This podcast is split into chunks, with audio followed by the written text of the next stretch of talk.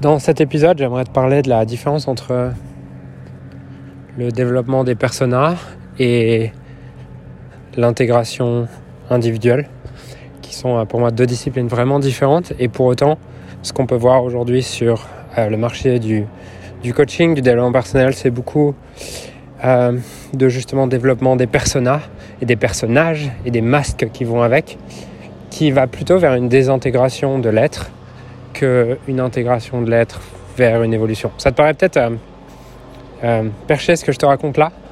Pour autant, cette compréhension a vraiment changé ma vie.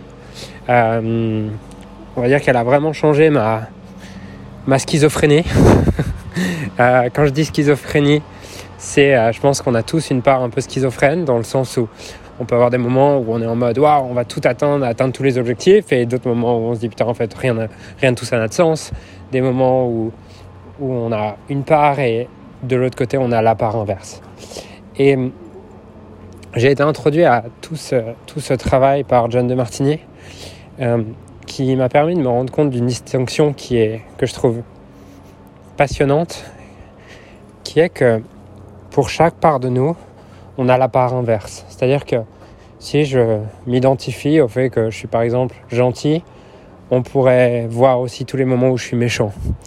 Euh, si je suis soutenant, je suis aussi challengeant. Bref, il n'existe pas pour si je suis égoïste, je suis aussi altruiste. Il n'existe pas une part vis-à-vis de laquelle euh, l'autre n'existe pas. Et ce qui se passe, c'est que plus j'ai des jugements de bien, mal, plus c'est pas que certaines, c'est pas que je vais réussir à me libérer de certaines parts qui sont mal. C'est juste que je vais les exprimer par compulsion et dans le déni. Et euh, beaucoup de, des mouvements de développement personnel sont en fait juste des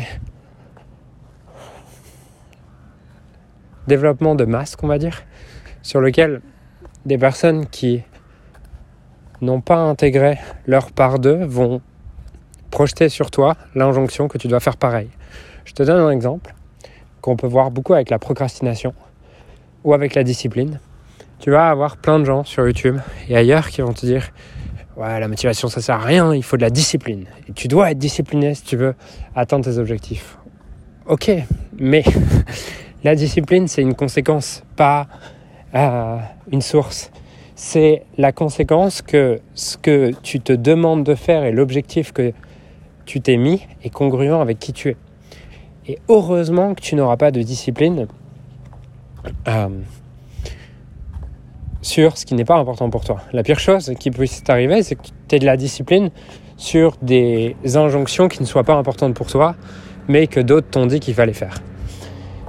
Et euh, en fait, comment notre psychologie marche? On va avoir des choses, on va, au niveau de l'âme, il n'existe pas de séparation, il n'existe pas de jugement, il n'existe pas de bien, de mal. Et plus on descend dans la matière, plus on arrive dans le monde des jugements, sur lequel il y a des choses que je fais que je vais juger comme bien, des choses que je ne que je fais que je vais juger comme mal, que je ne fais pas que je vais juger comme bien, que je, ne, que je fais que je vais juger comme comme euh, l'inverse. Bref, je sais plus ce que j'ai dit juste avant.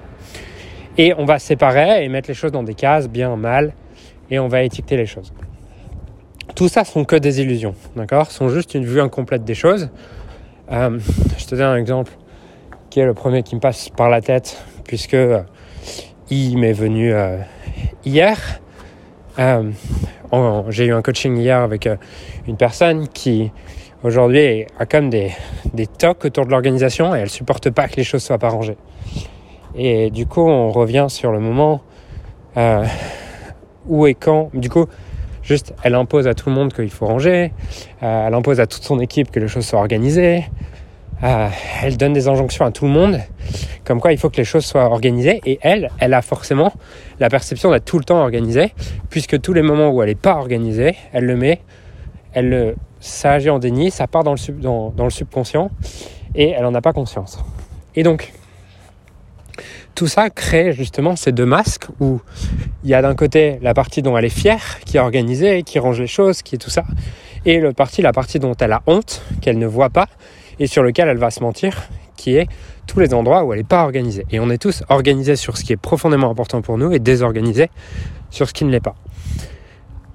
Et euh, je dis où et quand dans ta vie est-ce que t'as perçu quelque chose comme désorganisé et t'en as souffert? Et là, elle me dit, je sais pas, je lui dis, cherche.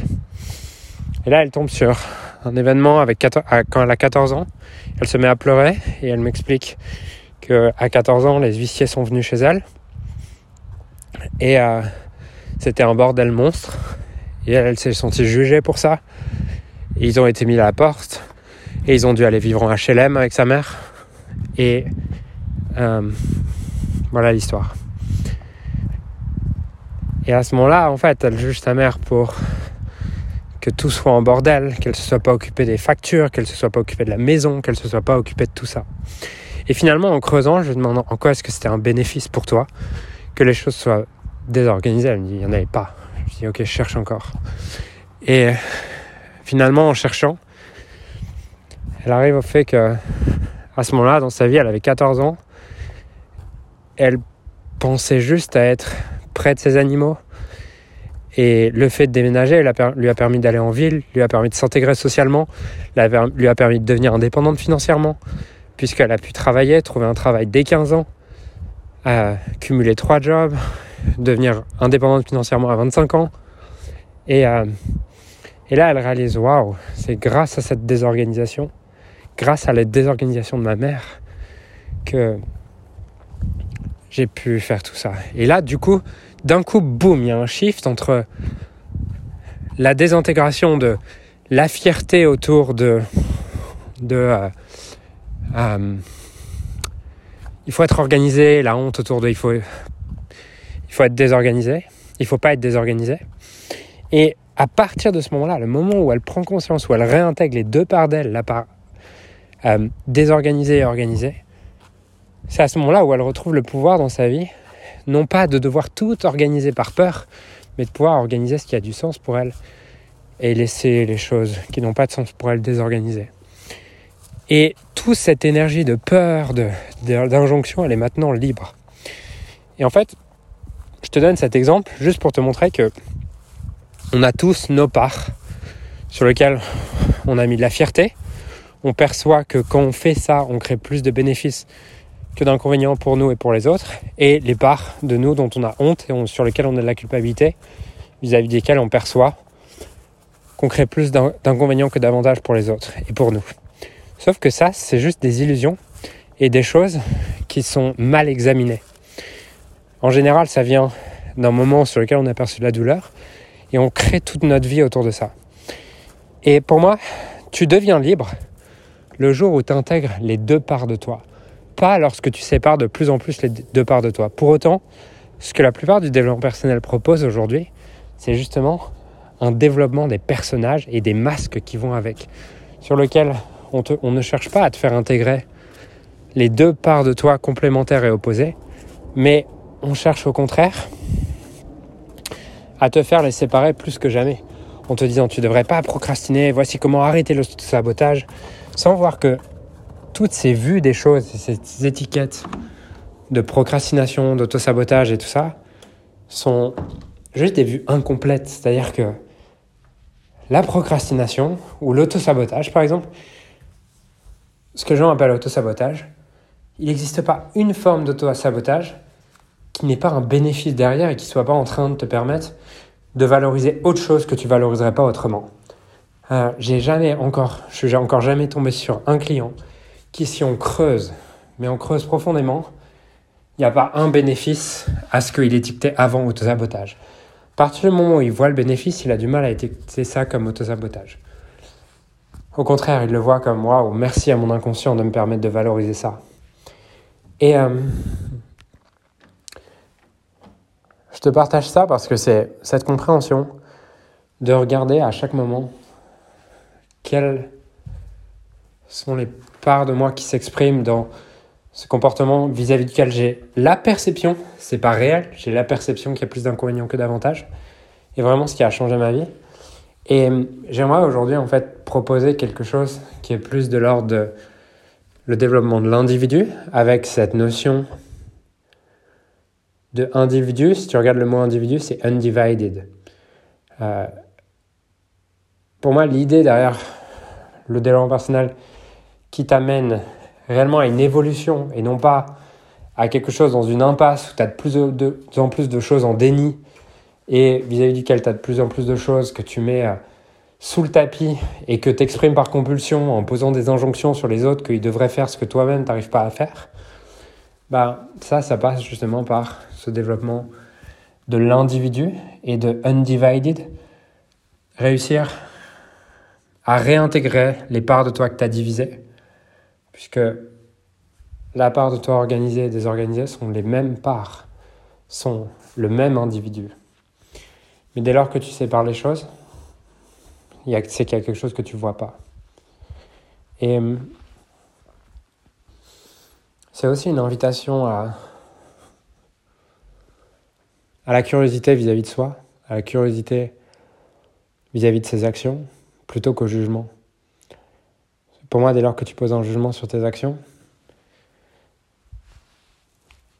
tu es juste en train de perpétuer l'action, puisque si elle existe, c'est qu'elle a une raison d'être. Tout ce qui existe dans ce monde a une raison d'être. Si tu fais une certaine action ou que tu ne fais pas une certaine action, ça a une raison d'être et ton jugement ne permettra jamais, de comprendre qu'est-ce qui se joue derrière, qu'est-ce qui se joue en dessous. Et si tu comprends pas le motif de ton inconscient, ton inconscient va juste continuer à rejouer à ce motif un peu plus tard.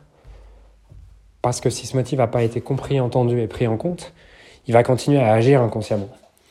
Et donc, si aujourd'hui, tu es du genre à, te juger avec putain, je devrais être plus discipliné, je devrais être plus. Euh, je devrais arrêter de m'auto-saboter, arrête ça en fait.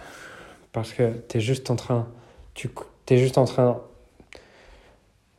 de ne pas apprécier ce que ton inconscient est en train de te transmettre, ce qu'il est en train de te donner comme information que consciemment tu n'es pas capable d'avoir. Ton inconscient est à chaque instant au service de ta vie, à chaque instant au service de ce que tu veux le plus, de ce qui est le plus important pour toi à ce moment précis. Et juger ça, c'est comme séparer de plus en plus les parts de toi et devenir de plus en plus schizophrène. Avec des moments où tu arrives à suivre tes objectifs et des moments où tu te juges pour pas y arriver. La solution se trouve dans l'intégration de ces deux parts et aller trouver en quoi est-ce que ça me sert En quoi est-ce que ça me sert Qu'est-ce que ça sert comme valeur chez moi De manière à pouvoir apprécier chacun de tes comportements. Et c'est que dans l'appréciation que l'évolution est possible. Donc c'est aussi une invitation à plus de